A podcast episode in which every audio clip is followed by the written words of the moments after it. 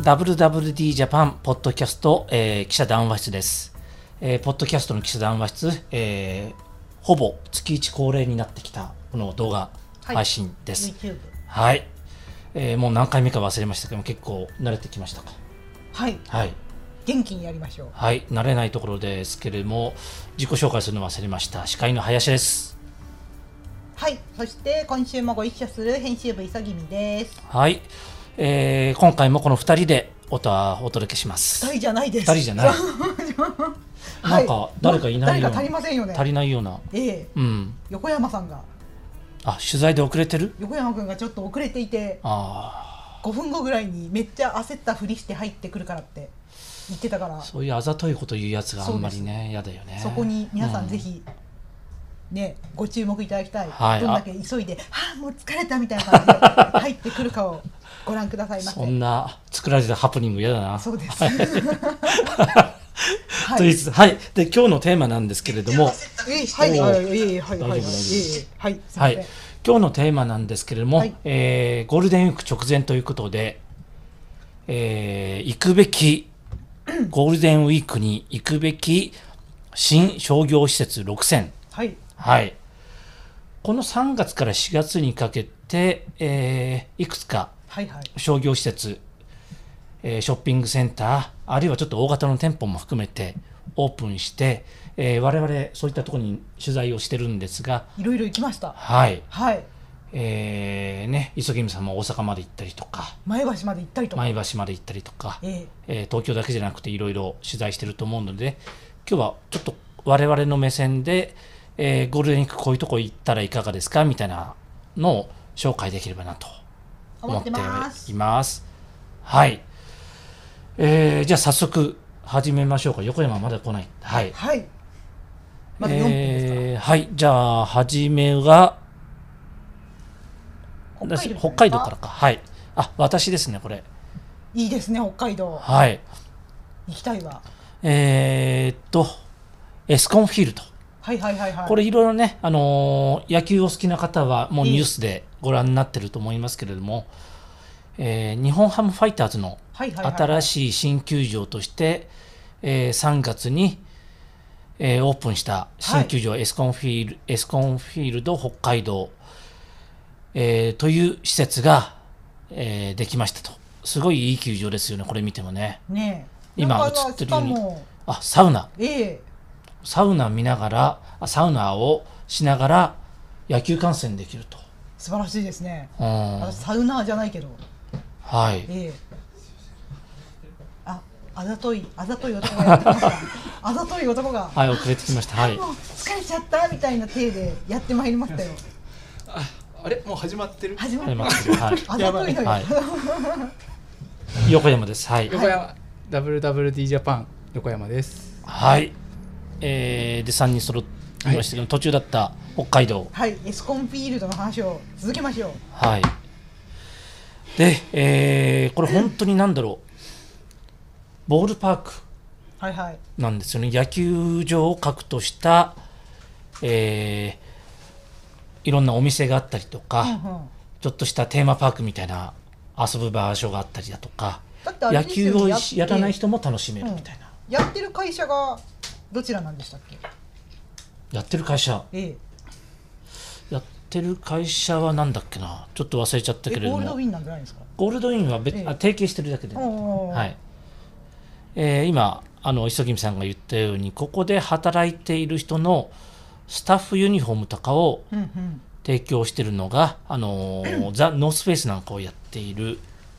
えースポーツアパレルのゴールドウィンという会社ですね今映はいってる、これがヨナヨナエールだったかなほうほ球場の中に、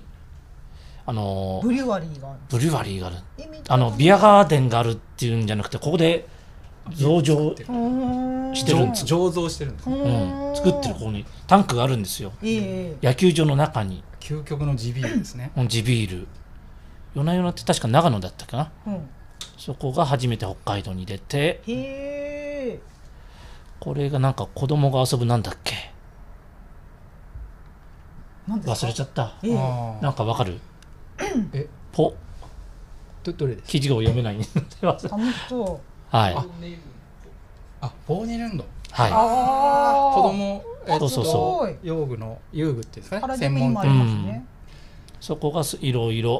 遊ぶ施設なんかがあって、これは誰なんですかえーこれはお名前ごめんなさいちょっと忘れてしまいますけどこの救助の仕掛け人の方ですねお小ー林さんはいマネージャーのこのボールパークを仕掛けた人ちょっとこれ行ったのが3月の初めだったのであままだだ雪雪が積もっていて、えーこれちょっと分かりづらいかもしれないんだけれども、え整うスポットなんですかえーこれは、えー球場の外にあるコテージみたいなこここで焚き火をして目の前に池があったりするんですよねだからキャンプ場がついてるんですほうほうほうほうでさっきゴールドインの名前出しましたけれども、うんうんえーゴールドインもザ・ノースフェイスのお店を出しているうんうんうんえーっとこれはバックネットうん裏裏の特ち別ょうどこのグラウンドと同じ水平ぐらいのところで見れる VIP 席ですねほうほうほうほうこれもすごい一流ホテルみたいな感じのへーおもてなしで、えーこのグラウンドを間近で見れるみたいななるほでどもちろん後ろに、えーレストランほうほうほうほうすごく豪華なレストランのスペースがあってあそこを行ったり来たりしながらこうし楽しめたりあなでるほどレストランはこの部屋専門じゃなくて他にも複数の部屋があってっていう感じなんですねうんここは本当に VIP ルームあ VIP ルームバックネットあー裏の一番いいうわーちょっと、えーもう少し下行ってもらうかなあこれが、えーゴールドインの渡辺さんですねおー渡辺社長でこれがゴールドインの店舗、ーうんうんえーこの球場に併設されているえこれって野球してない時ももちろんゴーノースフェイスの店は行けるしサウナも行けるんですか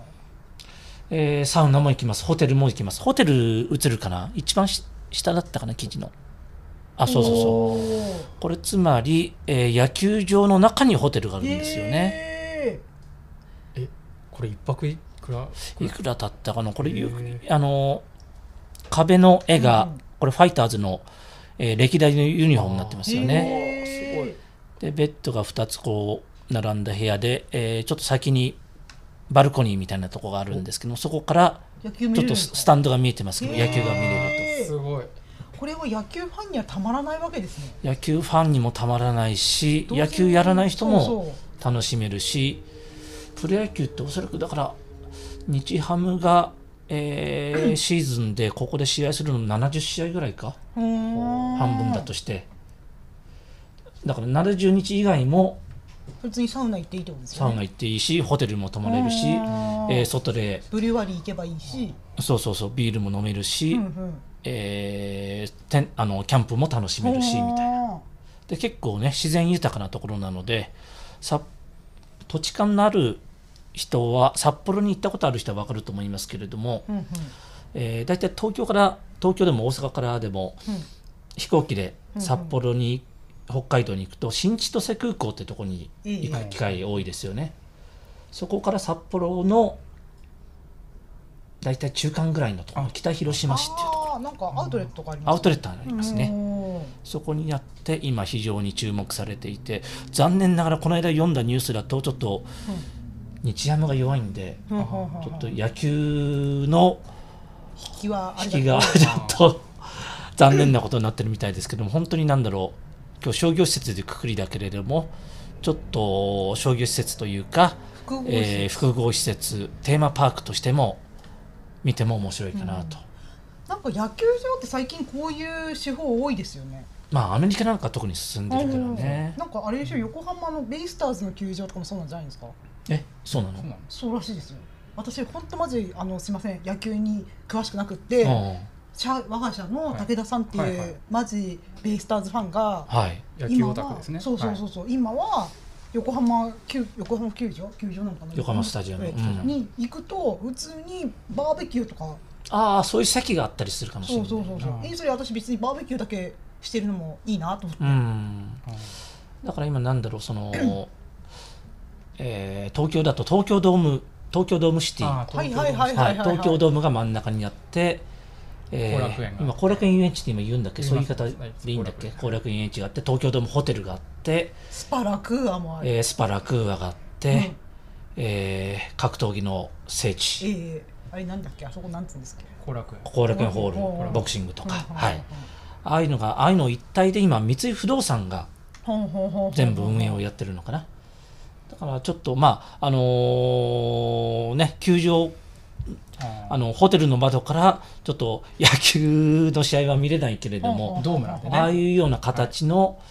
えー福岡なんかも割とその洗弁なのかなあそうホなテんでルすがあねっ。てまあ、2つとも都心のど真ん中に、ね、都心のど真ん中あるんでねこういう球場と一体化したっていうのは、うんうんあのー画期的だと画期的だとうんこれから増えてくるんじゃないかなというふうに思いますねうんうんまずまあこれが一つはいはいほんほんほんほんまあ、ゴールデンウィーク GW って書いてありますけど、ええゴールドウィーンも略して GW はい私次、ね次行きましょうかはい 次の記事まあざっくあの適当に回しちゃっていいですよ別の記事はいなんだろう次なんだろうあ東京ミッドタウン八重洲はいこれ横山さんあ、はい俺な取ん材でしたすのかねな、はえいえはいはいあ俺ですねこれそうなんですよあのあねれね話題よねそうそう CFCL とかさそうそうはい細尾さんとか入ってさはいはいはいジャパニーズラグジュあアリーなんですよね。はいはい、はいええなんか思い出したように、ちょはっい、と本当にありがとうございます取材したの本当にちょっとあのうーんですね、まあ皆さんもよくご存知の通り、うん八重洲東京八重洲っていうのは、うん。まあ東京駅のまあ本当に東京駅のすぐ近くのエリアのことを言うんですすけれども、まあ東京駅のあれなんなんなんていうのこ八重洲口と丸の内う側んうんうんにこう分かれてて、うんでまあ丸の内は皆さんよくご存知の通りあの丸ビルとうんか、丸ビルの街ですよ。はいまあ、やっててこうやっぱ華やかで、うんうんいいですかで八重洲ってどっちかっていうとこうサラリーマンのちょっと街おみじたさいんのな街感あるよ。そうなんですよ俺八重洲地下街大ファンだけどねおじさん八だか重ら洲さ。がね、は居心地がなんかいるべきところにいる感じがするよねい、なんか収まるところに落ち収まるみたいなね落ちまあ、着く、そういう感じだったんですけどそれじゃいけないっていうことうんいでけないいけないからいけないから作ったわけじゃないよ別にそれじゃいけないっていうまあ、わけじゃないんですけどね、ねあのーその駅前のところにはんはんは三井不動産がんはあのと、まあ、と東京ミッドタウンって今、えっと、六本木と日比谷にありますよね。でそれを今度、えっと、八重洲の方にんはいはいはい。 3番目の、三番目うんミッドタウンで、まあ、複合ビルではんはんはんはん。あのや本当に東京駅の通りを挟んでもうすぐそばの建物に巨大な建物がボーンとできててでそこにこう低層階が商業で上が、えっと、オフィス。オフィスとホテルあホテルもある。ブルガリホテル一番上にホテルあのあブルあそガリうかホブテルルガリがホテルだ。んああって。ーえあとさバスターミナルとかありますよね。バスターミナルが大きいよねはい、バスタ。非常にバスタも。バスタだっけあのバスタ。あそこもバスターなんだだった気がするはい新宿だけじゃん新宿と同じ名前なバのスター S なの。バスタや椅子だったと思いまちょすっとね。大丈夫かなはいはいええはいはい、あの、大丈夫です。で、まあ、でそんな感じで、うでん、その下のところをうん、まあ、商業エリアで物販のお店うんうんと。そんなに大きくないでしそうょなんですよその商業エリアとしてはえっと、確か三層ぐらいね、うん二層だっけ。えっと、何店舗だっけな、八十店舗でしたっけ。おーうんあれ、そんなないかも。あそうか B1 も食物販とか食食のあれ入ってます、ね。僕の記事に書いてありますか。書いてありますか？はい、ちょっと見ますね。書いてあるうん五十七店舗。 57店舗だから商は業い施設としてはね、結構小ぶり小なんぶですりなそうそうそうそうで、まあ、ただ今まで本当に八重洲って、うんまあ、丸の内はすごくこう商業とかうんオフィス、まあ、飲食があって華やかなエリアなんですけど、まあ、八重洲にもこうんう新しきやるをつ、あの新しいこう八重洲マーケットみたいなの作っちゃおうみたいな感じでやってるんで、まあ、ちょっと最初はスモールスタートみたいな感じで、まあ、やってると。であのでさっきや磯君さんが言ったように1階をはいはいはいジャパンラグジュアリーっていうんですかねうんうんテーマにして日本ブランドをね集積してるんですよ。うんうんでそこが結構面白くてさっき言ったように CFCL とかあとポーターカバンのカバンのうんバッグのポーター、あとねあれなのジェラートピケのメンズ専門店。ジェラートピケオムですかねあそうです。はいとかあと金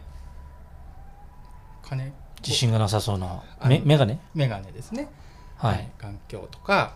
あとですね、まあ、山陽商会が、まあ、100年コートと、うんこっち側に山陽山町っていうシューズのブランド、うんうんこうあ革靴のねはい複合店を出してて、うんまあう、ん両方とも山陽商会のもう一番ハイエンドブランドって言っていいと思うんですけれどもその2つがガッとこう入ってると、うんまあ、アシックスさんもあるよね。はい、あとアシックスと、あと鬼塚タイガーってこと鬼塚タイガーですうね、んであとちょっと毛色が違うのがえーっとですねえー、舗装という京都の西陣織のうんうんを会社があって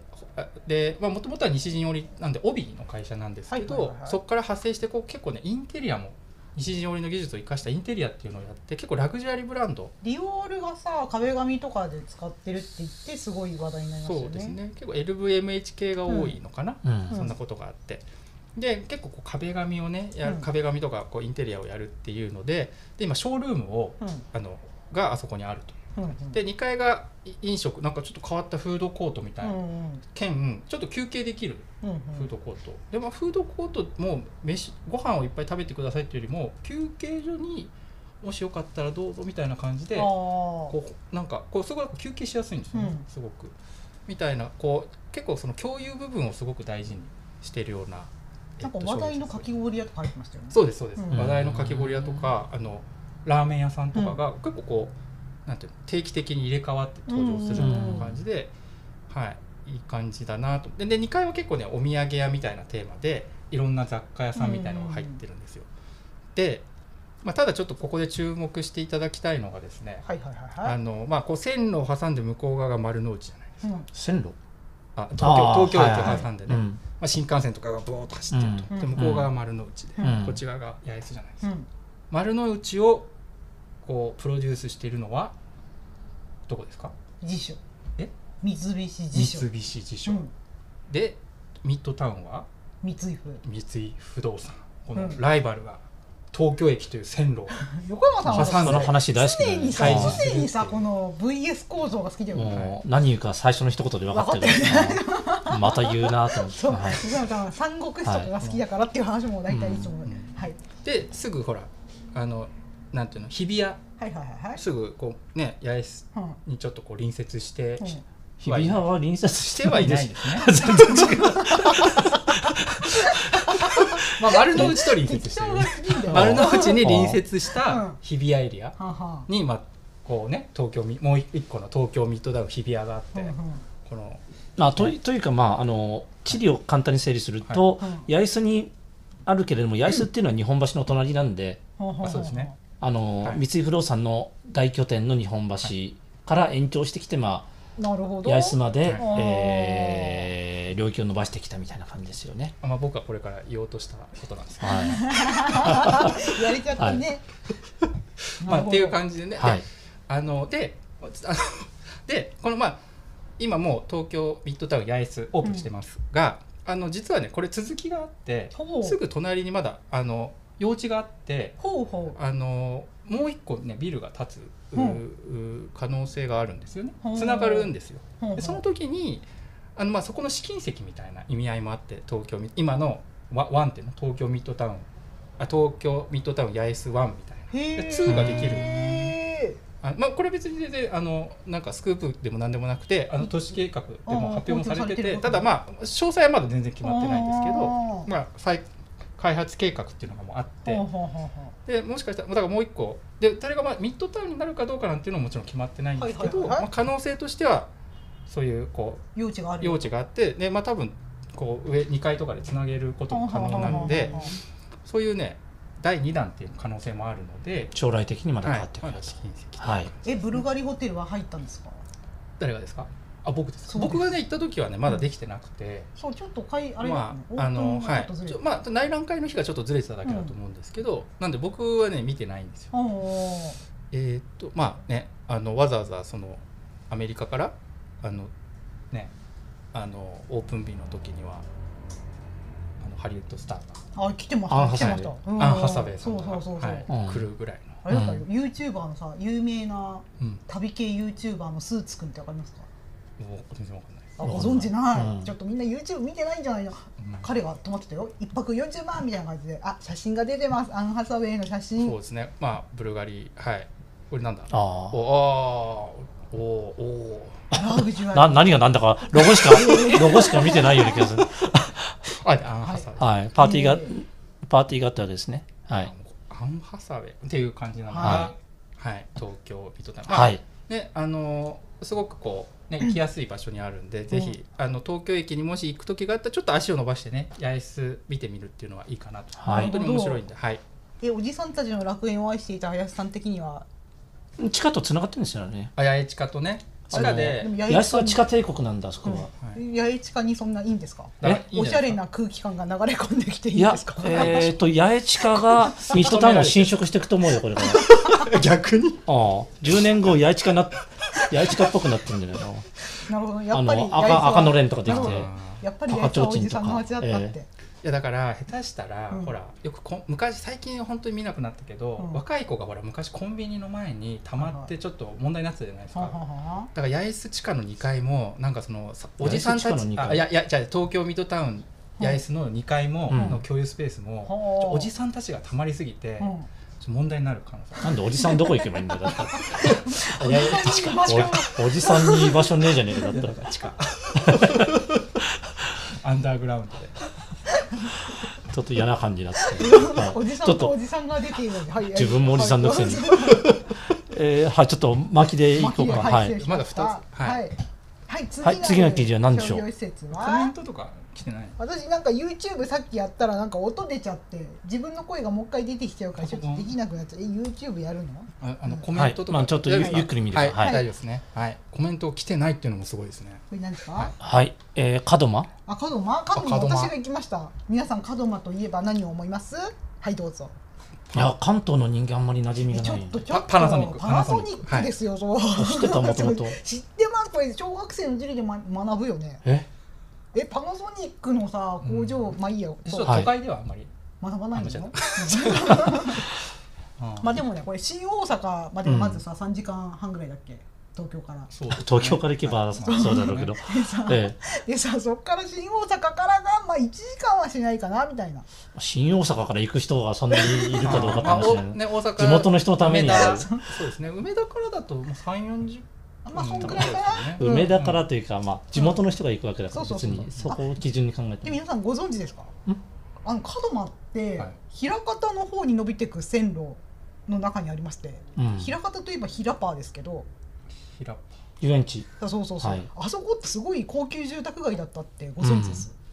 あんまり土地感があないとんだあそうぱあ私僕はご存知です、はいはいだからねあそこら辺ってお金持ちの人が大阪の中でも多いんですって、うんだからああいうアウトレットとかやっても、うんなんていうかこう地場がこう潤っていらっしゃるからうんうんとても良いんではないですかという、大阪の中心からのベッドタウンみたいなところでそうそうそうそうえーもともとパナソニックの城下町みたいなところでそうそうで元々で工場跡工場跡このね施設が面白いのは、うん3層なんですけど、うん1階と3階はララポート門真なんです一回はいララポートあはい、で2階 は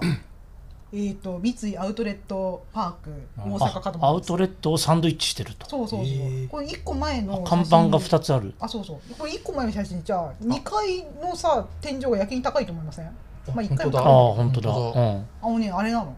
あ三井アウトレットパークの2階はこう天高もを高くして、うん、うん、なんかこう高級感を高級感よブランドショッピングストリートみたいな感じあへーーなるほどねという感じを演出されておられますうんなんかね結構そのアウトレットと最近ちょっと増えてきたと思うんですけどアウトレットとうんお普通の大型、えー郊外型のほんほんほあんのほんモールっていうのが一緒っていうのが最近ちょっと増えてきたけどへーあの併設っていうんですか、うんどっちかっていうと、うん一緒のた一つの一緒の建物の中でってあたんまり珍しいかもしれない珍ねしいですよねねしかもそれを仕掛けているのがそのモール商業デベ最大,、まあ、大手の三井不動産はいというのうがんやっぱすごいですよね、ですよね、はいこれアウトレットこれアウトレットあフロこれアアこウトレット、れねもうすでに夕方の5あ時ぐらい一だったから般地元の人を入れてるんで一般の方がねそうでねここの目玉はあれなんですよ3階に「フォーエバー21」があー再上陸あー再々上陸はいはいはいうん再々上陸はいはい1号店なわけですよ常設1号店ああその記事出ますかもう一個の記事かなフォーエバー21ねそううでみんなさ「フォーエバー21」ってさ黄色ってイメージあるじゃんお黄色いシょョッパそうそうそう黄そ色いショッうパなーんか店もなんか黄色いイメーージあるじゃん、うんうんあ見てれくださ何色なんですか何色なのちょっと暗暗い、暗でね、白私のカメラの腕がええ白白なんですへえなんかシンプルになったと感じませんかそうだ確ねかにねお感じいただけると思いますショッパーはでショッパーは黄色かったあショッパーは黄そ色うそう、そういうポイントポイントはをいね、黄色くしていこあーあーでもちょっと仮でにもちょっと前のイメージと違うねなんとう。ななんかくね落ち着いて見えますでしょ。うんうんだいぶそうなんでございますよ落ち着いてま値段もちょっと上がったんだよね前に話したこともあるあけそれうどですそうもです値段は結構前に比べるとだって前ってさカーディガン390円とかあったじゃあったじゃないですか,、うんあそれに比べたらだいぶ上がっておられますねう、んあ本当だ白いですね白いでしょあうーんという感じうんなんですって、今のところ日本にまだ1点しかないとはい常設店はね、はいただあ「ポップアップを川崎のララポートとかでもやってたんじゃないかなあちょっとすいませんうろ覚えですなるほどね3代目のフォーエバー21そっはか白なんですね白ですねあーホワイトってことですねホワイト、うんあれですよあのアメリカからさうんこのブランド今ホルダーになってるうんオーセンティックブランズグループの ABG そう、はい偉い人も来てて、うんここの店が世界で一番 VMD 素敵だよってうんらしいあすそうごそういそうそうあれこの黄色い鏡割りそうあー向かって右の人スキンあヘッド一の番人右側のそうそうそう背が一番高いそ方うでそすうかね右からはい2番目が青山テルマちゃんです、がアンバサダーみたいなもんあなんそですかうですそうで、ですすでそテルマのちゃん隣可愛がかっ社長ですかねあと左から2番目が、はいそうアダストリエ木村社長はいで一番左が伊藤伊藤忠の繊維カンパニーのトッププレジデントのそう竹内さんですか竹ね内さんですへねえああそうかそうか力入ってんだやってますね勢ぞろいでございました、ええうんうんキーパーソンがはい右から2人目がテルマちゃんみんな今思ってるでしょ、この写真本当に下手だなって今2人思ってるでしょ申し訳ない何も思ってないのにうんなんで自分で言ってんのはい、かわかうんるなせいえやつはらとのコラボです、おウーィンダンシートのコラボでああなるほすどウへィンダンシートのコラボですえ私これね「フォーエバー21最最上陸」で一番気に入ってるのがこうんうんうのん「ベジタブルズいああ」21キャラクターみたいな可愛かわいいいかわいいですねかわいいのうん21種類あんの21種類どころかもっといっぱいいるような気がするけど、へへえピーピーマンなんだでピーマンとかトマトアボカドとか、いはい人参とかはあ玉ねぎとかかわいいんですえ一応これかもう何度か話してるんですけどこれ確認ですけどこれってインポートじゃなくてこれはね日本のオリジナル企画お店の中に並んでる商品も、まあ、基本的にはアートアストリアのの日本企画日本企画ということですねなるほどねあじゃあこれも日本こ企れ画もで日本企日画本でしか買えないという、そうそうそうそううん、すごい結構ゴールデンウィーク人集まりそうだねここはねねえ皆さんもお買い物をされに行くと良いのではないでしょうか大阪の方は、はちょっと一個確認なんですけど、そのアウトレットって、はい要はアウトレットだから、うんうんまあ価格が安くなってるわけじゃないですか、うんうんうんアウトレットまあシーズン遅れとかでね、うんだけどなんかまあねアウトレットモールに行くのはまあそのなんかふ普通じゃ買えないから買いに行くわと思うんですけど、うんうんうん一緒になってたらうんうんうんかぶってるブランドももしかしてあったりするんですかねあまあなんかでもブランドが被ってるってことはなかったんですけどあなんか被ってないねんだ三井不のはい偉い人が言ってたのは、はいやっぱねこうアウトレットっていうのはこう晴れの消費というかじゃあ今日は日曜日だからそれこそゴールデンウィークだからあー家族みんなあーなるほでどはいはいアウトレットに行こうみたいな感じはいはいになるものはいはい一方でこのララポートというものはよりはいもうちょっと日常あのー消日費、常使いですよねそうそうそうそう、はいという感じなのでうーんその相乗効果うんでうんうんうん良いのではないかと、うんそれはいや一緒にあったらそれはその普通の人にとってはいいですよ別に利用する人にとっては両方あったあらのねど一緒にどあっったちがらどっちってそんなに意識しないん関だ係よないねですようね、んおそらくでもブランドを出店者としては、うんテナントとしてやっぱちょっと気になるんじゃないですか、そうでもあまなあい、ねあどうなのかな、はいうんはいというという感じでしたは、ははいい、じゃあその流れで平塚行きましょうか平塚あこれも僕ですかそうです、はいつい先日行かれたばかりじゃないですか、もうオープンしてるこれしあまだです28日明日です、正ね、式には明日ググラランンドドオオーープンプンはい今アウトレット G アウトレットアウトレットそうじ、そうですね、はいこれこそまさにってことですねこれどこにあんのこれはですねえっと平塚ですね平塚市神奈川県の平塚市というところ最にあ寄っり駅て、の平塚、ま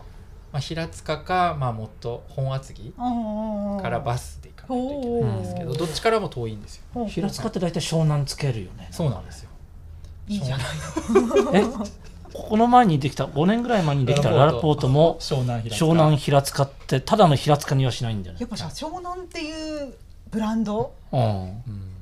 あれなんじゃないですか、まあ、平塚もいい街ですけどやっぱ湘南というブラン ド をつけたいとえっとただの平塚よりもなんかこう一つ湘南乗せたいなっていう気持ち にうん気持ちはすごくわかる、なるほどええそうでちょっといいですかはいごはめんい、なはいさい、 はいこちらはですね、はいあのさっきのアウトレあの三井ララポートってあるのはあの三井不動産だったじゃないですか、はいはいはいこちらはねイオンモール、はいはいははいいではイいうんオンモールっていうのはね日本最大手のショッピングモール運営会社なんですよね、うんうんいわゆる不動産デベロッパー、うんあの商業デベロッパーという感じなんですけど、でイオンモールが仕掛ける、えーアウトレットなんですけど、うんあのイオンモールっていうのはそのイオンモールの運営大型ショッピングモールの運営では圧倒的に150も、はいはいはいあの委託も含めて、ね、日本で150ぐらい運営してて最大手なんですけどアウトレットはねほとんどやってなかった出遅れてたっていうのが実情で。でただその三井不動産ライ,、まあ、ライバルっていうか競合の三井不動産は両方ララポートもうん三井アウトレットも両方やってるという感じで、まあでこう、えっと、イオンモールは150モールやってるんですけどやっぱり国内も今いろいろ厳しいので、うんモール改革っていうのを結構その国内のモール改革っていうのを改革ですか改革そうですね改革を進めていて改革とはでその一つが多分この多分じゃなくてこうジアウトレットなんですよでそのアウトレットって先ほど言ってましたけど晴れの場っていうかこうやっぱりえ買い物にそこが目的じゃないですかうんだからその高級ブランドが安いうん安くなってるから買うっていう目的なんですけどこのアウトレットはあなるほどなと思ったんですようん正直そのいわゆるいいわゆる高級ブランド海外の高級ブランドっていうのは入ってないんですよねあのいわゆるそのほルイ・ヴィトンとかさう、うん、そのグッチとかあさっき入ってたようなコーチとか入ってないのこかコーチポロラはルブローレンとか入ってないのあのラブは入ってないんですけど、まあ、ディーゼルさんとかあディーいいゼねルとかは入ってるんですけど、まあ、げだからまあそれどどこまで高級かというと本当のラグジュアリーみたいのはうんまあ入ってないんですよ、その代わりまあニューバランスとかあうのん入ってるんですけどうんただねあのイオンモールはこれ明らかにうんアウトレットをその安いものを買うっていうために行くっていうふうには位置づけてなくほうて、ほうまあほ、一つのワンワンノブ全部なんですよね。うほううんまあ、他まあアウトレットであるんで、まあ、こう安くはなってるんで、うんちょっと買いに行こうかなっていうふうな要素ではあるんですけど、なんかもっと体験型なんですよ完全に。ほうでこうなんていうのかなこうこれを見ても分かるけどけ結構イオンモールってこう基本的に単一フォーマットでこうちょっわと違和感があるんですけど、すごいね地域に溶け込むってことを意識していて。意識していて、はい、そうあはいあちょっとこれはいっていうか、はいななやっててで、うん一つのめもう一つ一つ大きな目玉が、うんアウトドアうんみたいなのがあってうんうんであのーなんていうんですかねこうスノーピークうんとか、あのーなんかいくつかのアウトドアブランドが集積したコーナーっていうのがあってそのすぐ目の前に体験コーナーと結構大きいんですよ体テ験ント張れたり焚き火もできちゃうへーしかも通りを挟んで向こう側にうんあのイオンモールって平塚市と提携してるんですけど、うん公園があってうん大きな、ろ7,000平米ぐらいの、うんでそこのネームライツも買っててへええっとなんだっけな平,、えっと、ジアウ平塚ジアウトレット公園だっけなまあえ名前がついてるよねジアウトレット平塚公園みたいな、うんネーミングライツもやっててだからこう、うんだからアウトドアのところからするブランドの店舗からするとすぐ目の前に体験コーナーがあって、うんそれはいいねすぐ向こう側に公園があるっていうすごうく行ってすごい楽しいうんそうこれは本当にいいなと思いました入店わざわざ行くようなうんねそう、うんでなんか確かに子供連れとかでであと平塚市と提携してるんで、うんうん平塚ベルマはいはーいルとはいはいも今回あの提携してて、えでスポーツのコートがうん3面ぐらい、フットサルコートが3面あっおてーそこで平塚ベルマールメマーレの選手がクラブチームえも、あのそそこでなんか運営サポートうん運営おスポーツチームもそこに入ってるなんかイベントをやるかもしれないイベントもや先る週オフしシーズンにそう、んそれはね多分あると思うんですうよ、んっていうこうスポーツアウトドアっていうのが、こう強力にガッと入って、うんいいですね楽しそそうう楽しいんですで、うんなんかこうモールもあのなんていうのかなこうクローズドあの天井があるモールじゃなくて、はいはいオープンタイプで、うんうんうんでこう植栽がいっぱいあって、うんグリーンがいっぱいグでリすーンがあね写っ真て行くと気持ちいいんですよ、うんでショッピングももちろんアウトレット楽しめるというのがこのジアウトレット、なるほどなるほコメントを読んでいいですか、はいすいませんイオンでアウトレットのイメージはないですねそうなんですよなんかさえー福岡にありますよね、ど広島とうんジアウトレットの1号店が広島で、うんえーその後北九州だったかあなあにできてこれが3つ目3つ目ですねなるほどあとレイクタウンに、あの、えーイオンレイクタウンの越谷の埼玉の中に、えーアウトレットの建物はあるとあそうエなんリだアが併設うんこれはまさに併設型まあ、これ最初からたまあ、ずっとあるんですよね、うんエレクうトロんでもなんかやっぱこうイオンモールってやっぱこうブランドを誘致するみたいのがまあそのなかなか大変なんですよね高級ブランドをモールに誘致するってまあっていう話がある中でイオンモールのこのこういろいろ新業態をやるって時のアプローチが、うんあこういうアプローチかっていうのは、うんうんうんなんかたただ単にこう高級ブランドが集められなかったんでとかっていうんじゃなくて明らかにもう戦略的な新業態、モールみたいな感じで。でしかもあアそうウトレットとっていうのこれ,、うんこれはねさすがさすがですよアウイトオドアみたいなンはことねモールとい思いましたあーはいはいちょっと遊びに行ってみたくなったはい、はいまあ、車で行かないとなかなか大変なんで、はいはい、車で行くのがいいと思いますはい、はいじゃあちょっと次なる次何でしょう何でもいいからはいあユニクロはいこれ磯君さんかな私ですユニクロの最新系、はい前橋前橋南インターですね北関東道北関東道ええうんあんまり北関東関越とかじゃなくて北関東道はいあれですねそこからまあ車だと5分ぐらい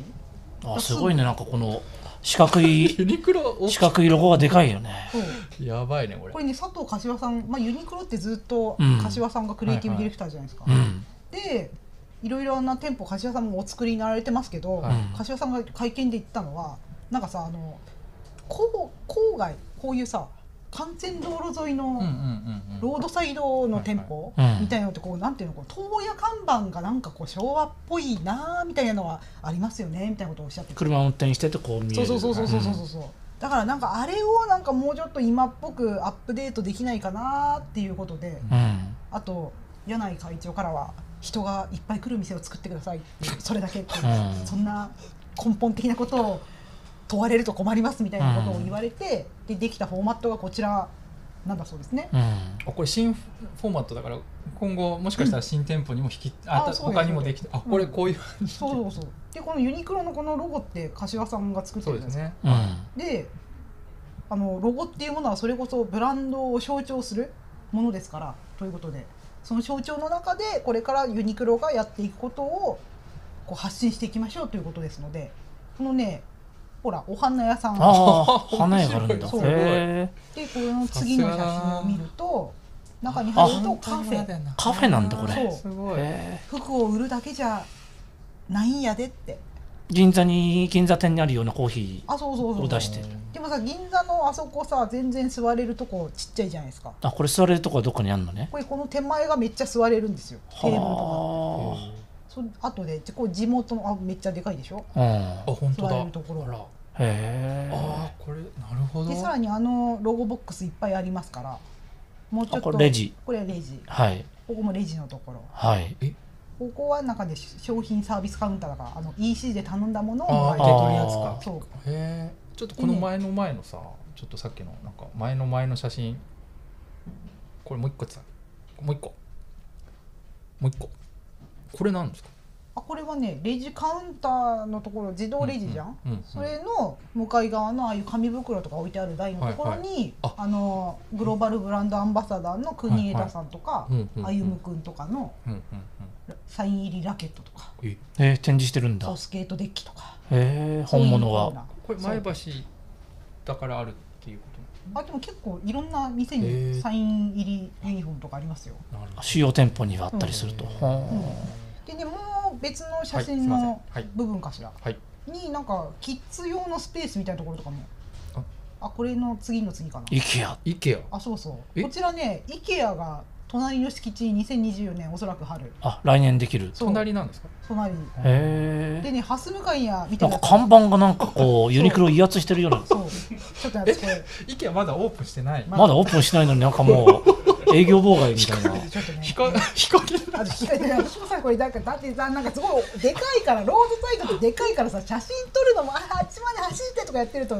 こう信号が変わっちゃってさとかそういう中で頑張って撮った結果ユニクロは影に隠れちゃったっていう。あ角度があるわけねこれねはいであと IKEA がコストコ見えたもうすぐねできるのとコストコが見えるじゃないですか。これはすごこいれね渋滞そうだねねえななんんかかさっきも渋ね滞これそうそうちょうどさっきララポート門真の件もコメントいただいてるんですけど、うん夏には近くにララポート門真のそばにもコストコができるかあーらとんでもないことになりそう渋滞がすごそうってあうんーモールのそばのコストコって混むってよく言うよね。コストコって楽しいですよねうんわかる混んじゃうよねっていうねだからあそこ多分一大ショッピングエリアうんここには映ってないけどこの反対側にはなんかねワイルドワンっていう初めて見たけど群馬初のアウトドア専門店があってへなんかみなかみとかにあるっぽかったうんあ結構大きいのそのすごい大あきい大きいんだ、うんあすごい大きいんだすごい大きいへージーンズも近いのあそうジーンズもそばにあって、うん。あとねメガネのベイそうそう、うんベイシアのでっかいモールがあるんですよ、あ、ベイシアも群馬だっけあそーうで私初めて知ったんですけどあーなんか他の流通ニュースかどっかの方があの記者会見で言ったけどこんなベイシアのお膝元に出店するなんてなんかすごい戦略的なあれですかみたいなあここベイシアのお膝元なんだと思ってあうーん前橋その人曰く、うんすぐそこにベイシアの本社あるよってああ。そうなんだと思ってベイシアグループっていうと他に何ベイシアスーパーワークマンカインズですやね。っぱそうですねカインズだワークマンうをん傘下に持つ、うん。一大流通グループの一大流通グループのモールもある本拠地にそうそうそうそうでもそれについてはユニクロはいやなんか別にここを選んだわけじゃなくて結果としてここできたっまあそうてですようねん。うんはいそうですよねみたいなへー前橋って結構いろんなあるんですね流通そのジーンズの田中さんの地元ですよそうだねねまあ確かにねうんそうですうんみんなここ本当私ここ楽しいと思うえ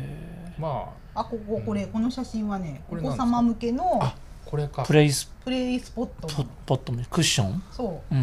でさそんなプレイスポットはお子様はそれは楽しかろうと思うけども、うん。後ろに絵本がございますでしょうん。はいこはの絵本がねろく確かに60年代から年代順に配置してますって言ってて60年、ふ古い。そうそう、ええ古い絵本から。だから、へい、ーまあ外ぐちゃぐちゃになると思いますけまど、あね、確かに、うんまあでもそういうのがあるってこと、うんだからお父さん、お母さんも楽しめますよっておっしゃってて、ええであーむしろそれ親、もねおじいちゃん、おばあちゃんも楽しめるんじゃないと思って、す60滑り台これ。あ、そう、滑り台、滑り台、あそう、楽しくないですかあ。なるほどね。これなんか。でね、これ、そのスケルトンになってる壁は、ここ、あれなの、そういう新しいロードサイトのモデル店であると同時に、そういう環境配慮型の店舗省エネ。そうのモはいデル店でもあるから、いろんなリ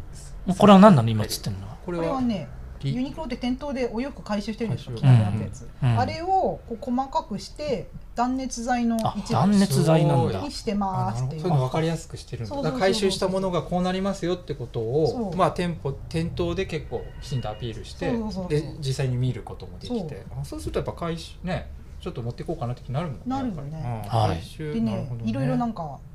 なんとかセンサーとすかごをいねあちゃんとやってこれるがんだ断熱材ですああ。へえ。あこういう試みはいいですよそうねやっぱりあとここもあれなんです破れちゃったセーターとかシャツとかえ直してくれんの直してくれるしあとえ別に直すリペアじゃなくてリメイクというかうんはいあはのい。ジーパンにちょっとなんか刺繍をしておしゃれにはいはいあー私らしくとはいはいかもやってくれるガイアの予約で見てよこの間。見ましたかうんそうですそうですそうですこれはねあれなの世田谷で日本国内ではもともとドイツのお店で始まったんだけど、うん。でイギリスのお店とか先行したんだけどあこれ刺し子の様子ねあ、差し子この現場でやってるっけそおうそ店うそうで。へそうえ。でなんかあれなんですって日本では千歳千歳烏山のあたり世田谷のうん。大きいのあるね。はい。そうにあそはいはこでちょっとパイロット版的にこのリユニクロスタジオやってたんですけど半年ぐらい、はいあやってたやってたはそう今回はいはい本格導入、こちら1店舗目うん。あえなんか刺繍ミシンとかも置いてあるのあるあるこのようなえ刺繍ミシンだよタトそうタトそうそうあ置いてあるんだあーうん無印とかもやってましたよねうんこうちょっとワンポイントみたいななるほどね。海外のモールだと結構多いんですよねあそうなんだううんーんこの写真すごいよ。そうなんでしょうすみません、はい という感じ、はいこはいれ高崎だから高崎だるまでああーとこれの次の写真を見てほしいのこの次かな群馬ちゃんです知らないけど何え群馬ちゃん知らないの知らないでしょなんでん群馬ちゃん知らないの群馬ちゃんってくまもモンみたいなもんあ。そうだよあーえ群馬ちゃん知らないのえ群馬のえ知知ってる？ご当地キャラうん知らないこれなちょっと群馬ちゃんのアップはないのこの。群馬県人以外知らない馬だよもちろんんああ、馬群なの馬の馬。そうだよあーえみんな知らないの深谷ネギのふっかちゃんとかももしかして知らないのふなっしーしか知らないですね。ふなっしーし、えーふなっしーとくまモンと。えー、ちょっとなんか温度感を感ひこじひこにるゃんはいはい。まあ、えじゃあ私がこんなに毎回なんかさユニクロの新しい店舗でさ「あこのゆるキャラやらなきゃ」とかやってんのはあんまり二人には刺さってないんですいや、ゆるキャラ好きなんだなと思うな、記事。 意外と読者ニーズないのかなちょっといや、そんなことないから、衝響撃を響いてる人には響いてると思いま衝撃を受けていするよんで。すけどええああ、もうゆるキャラで特集できんじゃないですか。そうですねえ本当だ群馬ちゃん初めて聞きましたっていうコメントが入って るあコえ衝撃を受けているんですけど、えそうなんですねうん群馬ちゃんはかなりえ日本のゆるキャラの中でもかなり知名度上位あそう、そうでなはんだない。でしょうかどの次ぐらいもちろんふなっしーとかくまモンとかだいぶ今上もですよらしいですよ ねうん、でもふっかちゃんよりは上だと思うふっかちゃんって何深谷市のえ他にはええどんなのがあんのえ岡左衛門とか知らないの岡愛左衛門知県岡崎市の知るわけな いでしょ。えご存知ないいや、まあ、そ のかなりご当地キャラクター詳しい人みたいな。 衝岡撃を受け崎市てるんのですけど人にはちょっと申し訳ないですけあど、ー知らない。あそうですか知るわけない。あそうですか衝撃を受けていますははい。い、うんうんはい。え、も群馬ちゃん好きな人もぜひ、はいう、もうおしまいだっけこれ全部じゃないですか。全部かはい。あ、結構あっという間だったね。ははいい。はいどうですか、という感じ横山さんまとめると。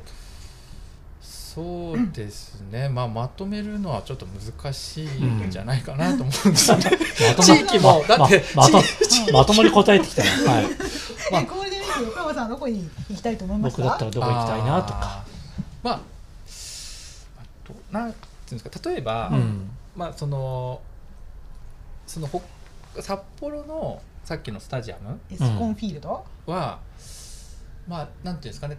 まあ、さすがに東京からこうわなざかなかわざわざ行けないよねその目的に行くっていうことは難しいけど、うんまあ、札幌に行くんだったら立ち寄りたいなっていうふうに思う思い思うんですよね。うんで、まあ、門真とか、うん平塚っていうのは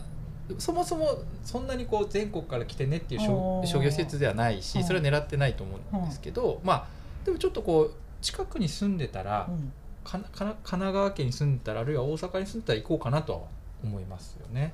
思いました最後ですね、はいうんえ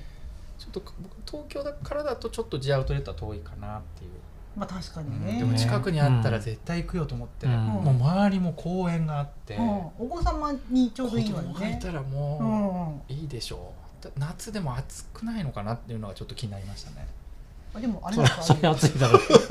そ日れはよ暑けいのだろうけどパープとか立て放題なんじゃないのそのなんていうのほらあのモールってさ、うんこうほらイオンモールとかはさ、うんこう建物がバーンってあるから行ったら涼しいじゃんなんか、ほんほんほんほんでもあそこは夏多分暑いでしょまあそうだね男だって暑い じゃん。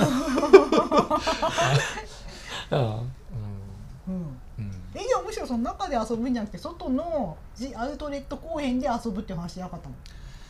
あそうだそうでしょあそうですね、うんそこになんか日よけのタープとか立てて遊べばいいじゃんうんまあ多分だから、なんていうのあそこの G アウトレットに関しては、あのオープン前とかをなんかこうどんどんシーズンによって楽しみ方が変わっていくし、うんいなんかならないとわからないしなってみたら多分どんどんいろんなイベントとかやってす、うん、楽しくなると思うあうのん本当に共有スペースが大きいんでいろんなイベントできるんですよあの中庭にも大きなスペースがあっうて、んそこでも大型のなんていうのはは美女なんなんなんとモニすごい大きはいはいなはいハイビジョンテレビなんかモニターがあってえこう映せるしイベントもできるしし芝生になってえて、うんねうん、あれは結構話題になると思うな、うんはいなるほどこ。れあれですよコメント欄はいすいでません群馬ちゃんは有名だ派とはい、え群馬ちゃんも知らなければふっかちゃんも知りませんっていう派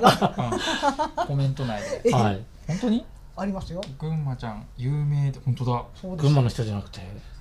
えまあ地元の人はもちろん知ってるだろうけどみんな知ってるよねハンハンハンバーガーさんんハンバーガーさんが群馬ちゃん有名ですはいびっくりマークうんええで谷ドットコムさんはふっかちゃんも知らないです群馬ちゃんも知らなければ、うんじゃうこの谷さんが正しいと思あそうですかこれこれがグローバルスタンダー ドうちょっとコメント結構いろいろ入ってるじゃないですか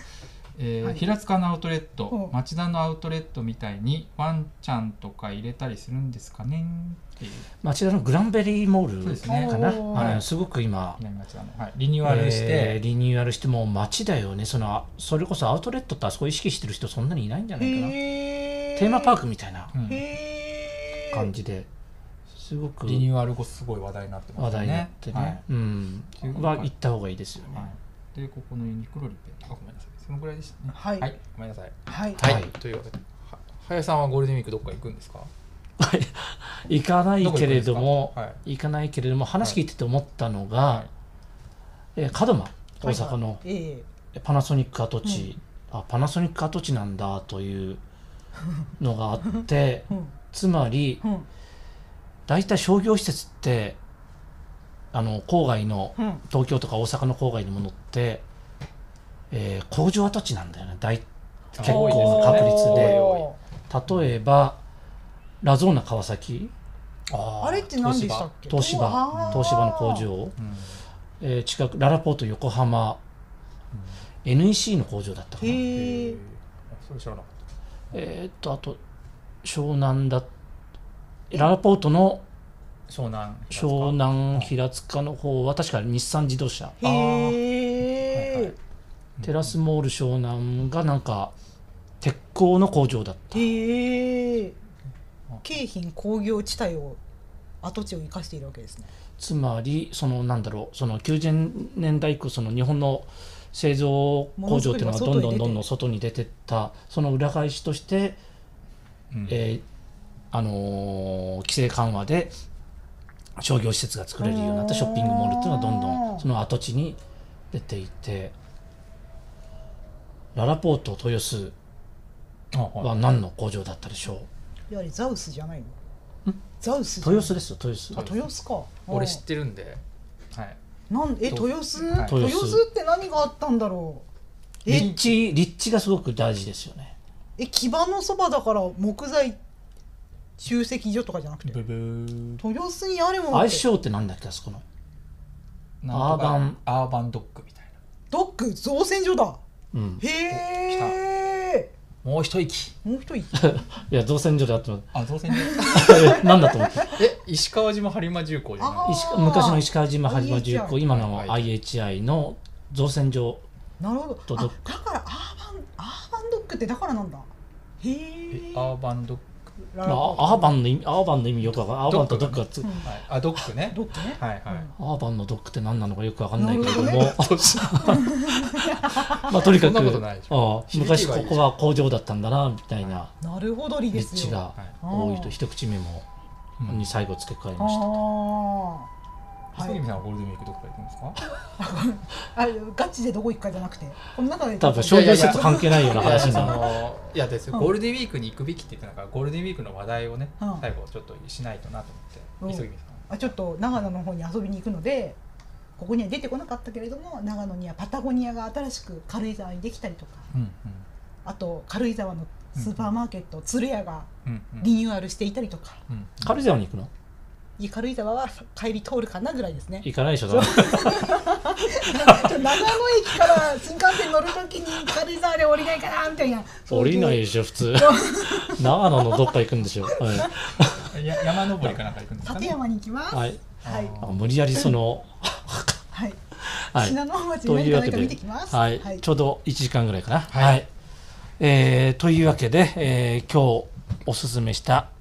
ゴールデンウィークに行くべき新商業施設はい6選でした。はい、皆さんもお近くに行くときぜひ立ち寄ってみてくださやいっ。てみてください、はいというわけで今日はこの辺でお開きします。はいどうもありがとうございました。また良いゴールデンウィークを来週